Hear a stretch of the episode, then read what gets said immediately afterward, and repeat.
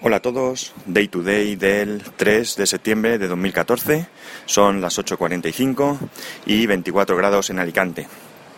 Hoy grabo con el, con el iPhone, con la aplicación de Spreaker y sin eh, los AirPods como suelo hacer dentro del coche, porque hoy es un día especial, hoy no trabajo, estoy en la terraza de mi casa, mi hijo está preparándose, porque empieza el cole, hoy es eh, su primer día en infantil y pues vamos a llevarlo a ver, a ver cómo va.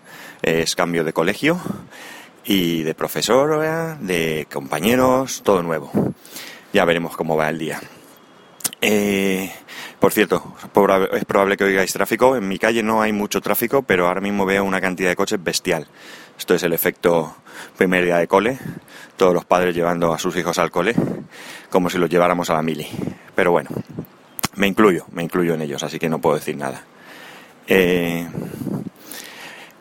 probablemente habéis oído el tema de, de las imágenes que, que alguien ha obtenido a través de iCloud de famosas eh, desnudas y demás. Y bueno, eh, enseguida se echó la culpa a un fallo de seguridad de iCloud y, y Apple salió diciendo que iba a realizar una investigación y al parecer no es que haya habido un fallo de iCloud, sino que se han conseguido las contraseñas de algunas cuentas concretas. No ha habido un ataque contra iCloud y, y se ha encontrado una vulnerabilidad.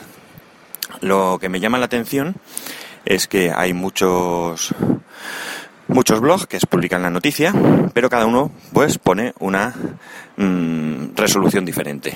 La mayoría lo cuentan tal cual, pero algunos no, no lo hacen así. Algunos pues siguen echándole la culpa a la seguridad de cloud. Esto eh, me da que pensar de que sigue habiendo intereses eh, de unos y otros por echar culpas a, quien corresponda o a quien no corresponda.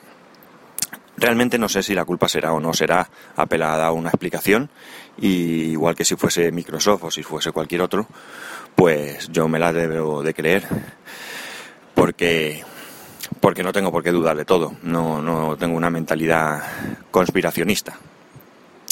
Eh, la cuestión y lo que trato hoy de, comentar en un podcast que seguramente sea más corto que lo habitual, porque en cuanto salga mi hijo de, la ducha tengo que ir a echar una mano, pues eh, es el tema de que cada medio, eh, ya sea particular o, o sea un medio de comunicación, pues Mm, manipula las noticias a su antojo y yo creo que esto lo hacen todos. Ya hace mucho tiempo que, que decidí que no me iba a creer eh, ningún titular y que iba a leer los artículos de diferentes medios, eh, preferiblemente de diferente ideología, y sacar yo mis propias conclusiones. Es la única manera de poder acercarse uno a la realidad de lo que, de lo que sucede.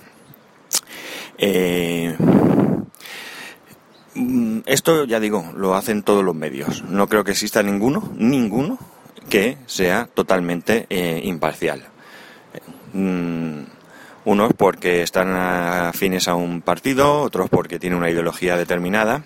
Algunos son más escandalosos que otros y algunos pues son mucho más criticables que otros, pero en definitiva todos son manipulan, principalmente lo que suelen manipular son los titulares. Así que no nos podemos quedar solo con el titular, sino que debemos de leer la noticia y ya digo, si nosotros tenemos una ideología, eh, hablando de política, cercana a un, a un, partido y leemos un periódico que es afín, pues debemos también leer el contrario para sacar nuestras conclusiones. Y no, que no nos asuste el que no nos guste lo que digan de, de lo nuestro, ya sea un partido, ya sea política, vamos, ya sea religión, ya sea lo que sea. Porque está muy bien tener una ideología, tanto política como moral, como religiosa. Pero también hay que ser crítico con lo nuestro y con lo nuestro debemos serlo mucho más. Así que este es mi consejo de hoy.